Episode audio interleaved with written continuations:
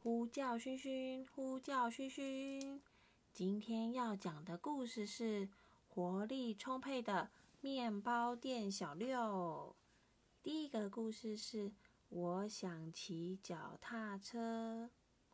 今天呐，面包店公休，小六想，那今天我一定要学会骑脚踏车哦。面包店小六和爸爸展开了骑脚踏车的魔鬼训练。可是今天和之前一样，不管怎么样都骑不好。今天呢，爸爸、阿公还有阿妈在陪他一起学着骑脚踏车。爸爸说：“小六，你要先用你的右脚去踩踏板。”哎哎哎，我都这么做了，那还是不会骑耶。小六，爷爷教你，你肩膀放松，不要出力气。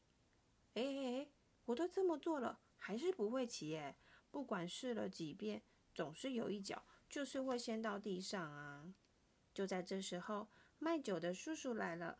他说：“小六，你在练习骑脚踏车吗？我教你，我教你。你要把把手抓紧啊！我抓紧了，但是根本就不行啊！”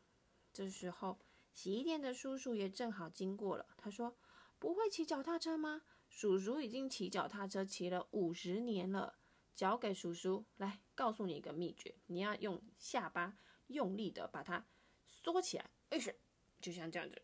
哦，根本就不行啊，我还是不会。这时候，咖喱店的叔叔来了，没有香料就没有咖喱。原来是在练习骑脚踏车啊！在我的国家，骑车以前一定就是要保持微笑。我就呢照做了。嗯，保持微笑。嗯，我发现这样好像反而更难骑了哎。这时候，乌龙面店的大哥外送回来，他呢单手骑车，单手拿着乌龙面的面碗。他说：“如果是骑脚踏车，那你交给我就对了。”小六，仔细听好，要想象你自己啊，肩膀上正扛着这个大碗弓啊，肩膀上扛着大碗弓。Oh my god，这根本就是不可能的事啊！不管怎么练哦，我不会骑就是不会骑啦。花店姐姐、卖肉的老板，还有米店的叔叔，大家都来帮忙了。一下子，他们跟我说：“嗯，你左脚要先踏出去啊，不对不对，你要看前面啊，你那个是重心问题啊，不对，你这是决心够不够的问题。”大家呢一直在讨论，结果啊争论不休，把小六丢下了。这时候呢，跟小六在同一家幼稚园上学的小雪从前面走过来了。她跟小六打招呼说：“小六，小六，这边，这边。”然后呢，小六发现，哎，这时候他正轻松的踩着脚踏板，左脚、右脚、右脚、左脚，这样轮流轮流的。哇哦，面包店小六会骑车了。这时候，奶奶一个人悄悄的为他鼓掌，并且呵呵呵的笑着哦。第二个故事，物归原主以后，脸儿圆嘟嘟的面包店小六，诶，怎么会戴着帽子走进家门呐？小六跟爷爷说：“这是我在商店街捡到的。”爷爷本来在吃甜甜圈，结果呢，一看，哎呦，他吓了一跳，他的甜甜圈吓到都掉下来了。他呢，告诉那个小六说。你这顶绿色的帽子应该是和果子店的右左卫门先生的哦，错不了的。嗯，如果是和果子店的右左卫门先生啊，那我知道是谁诶，我拿去给他。妈妈好担心哦，妈妈说你可以吗？是右左卫门先生哦。嗯，没问题，没问题。和果子店对吧？右左卫门先生对吧？最爱吃的。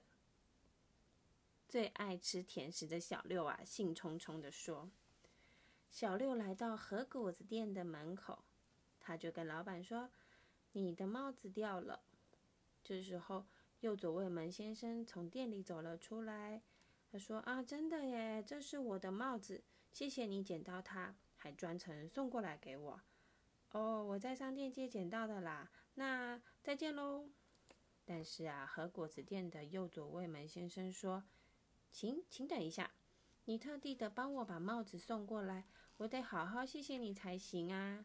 对了，右左卫门先生从他的陈列盒子里面呢拿出了好多甜馒头哦，来吧，这是答谢你的，请尽量挑，你想要吃几个你就拿几个哦。就这样子啊，小六吃了栗子面包、草莓大福、薄皮馒头、羊羹、最终饼，一个接着一个吃了一大堆。小六啊已经不行了，不管他再怎么喜欢甜食，他都没办法再吃更多了。这时候，和果子店的奶奶走出来了，她说：“啊，别客气，别客气，你要不要再吃一个艾草馒头？”我真的吃不下了，我要回去了。谢谢，谢谢，再见。吃了太多甜食啊，小六头昏脑胀的。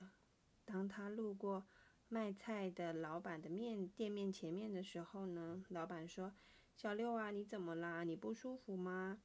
走路怎么这样子摇摇晃晃的呢？”小六说：“哦，我刚刚哦去和果子店。”正当小六要说下去的时候，老板抢先说：“哦，和果子店哦，哦，这么刚好，刚刚啊，果子店的老奶奶来买萝卜，她把手帕掉在这了。小六，你可以帮我把这送过去吗？”小六听完，大声哭起来，说：“又要物归原主了吗？我不要！如果再吃下去，Oh my god，我会变成甜馒头的。”卖菜的老板一头雾水，搞不清楚发生什么事。脸儿圆嘟嘟的面包店小六，肚子里全部都塞满了甜食。第三个故事，小六上电视了。脸儿圆嘟嘟的小六正走在商店街上哦，哇，里面有好多的人哦。在咖喱店前面，有电视台的摄影机。这是发现美食的特别节目。今天想要跟大家介绍的是咖喱屋的印度大厨，这位就是老板。没有香料就没有咖喱。本店的咖喱有满满的蔬菜、满满的新香料，还有满满的用心，会给你们带来满满的活力哦。没有香料就没有咖喱。想不到啊，接下来。轮到小六接受访问，弟弟，你喜欢这家店的咖喱吗？嗯嗯，叔叔做的咖喱非常好吃哦。你很常吃哦？哦，没有啦，我还没吃过。那个记者呢，听到之后都昏倒了。他呢说：“那你对商店街很熟悉吗？”接着继续问他：“嗯，花店姐姐很亲切，卖鱼的老板脾气不太好。”卖鱼的叔叔，还有卖菜的叔叔，他们是双胞胎哦。哦，还有那家面包店卖的面包是全世界最好吃的哦。他们的奶油面包松松软软，红豆面包红豆馅超多，三明治全部都是亲手做的。哇，你那么小，怎么知道的这么多啊？是啊是啊，我是那家店的小孩，请多指教，请多指教。采访完后，小六跑到公园玩耍。当他回到家的时候啊，看到面包店里挤满了客人。妈妈，妈妈，我跟你讲哦，我刚才在咖喱店前。妈妈现在很忙，你晚点再说。也不知道发生什么事，店里突然来了这么多客人。啊，因为啊，小六刚刚上电视啊，面包店生意兴隆，塞满了人，大家忙得团团转。最后一个故事。小六看牙医，哼，我不要，我不要。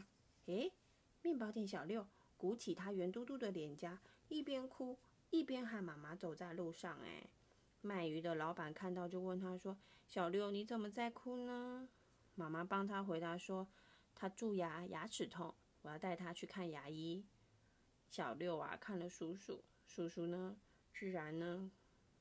把他的假牙拔下来，他说：“不好好保护牙齿的话，就会像叔叔这样哦。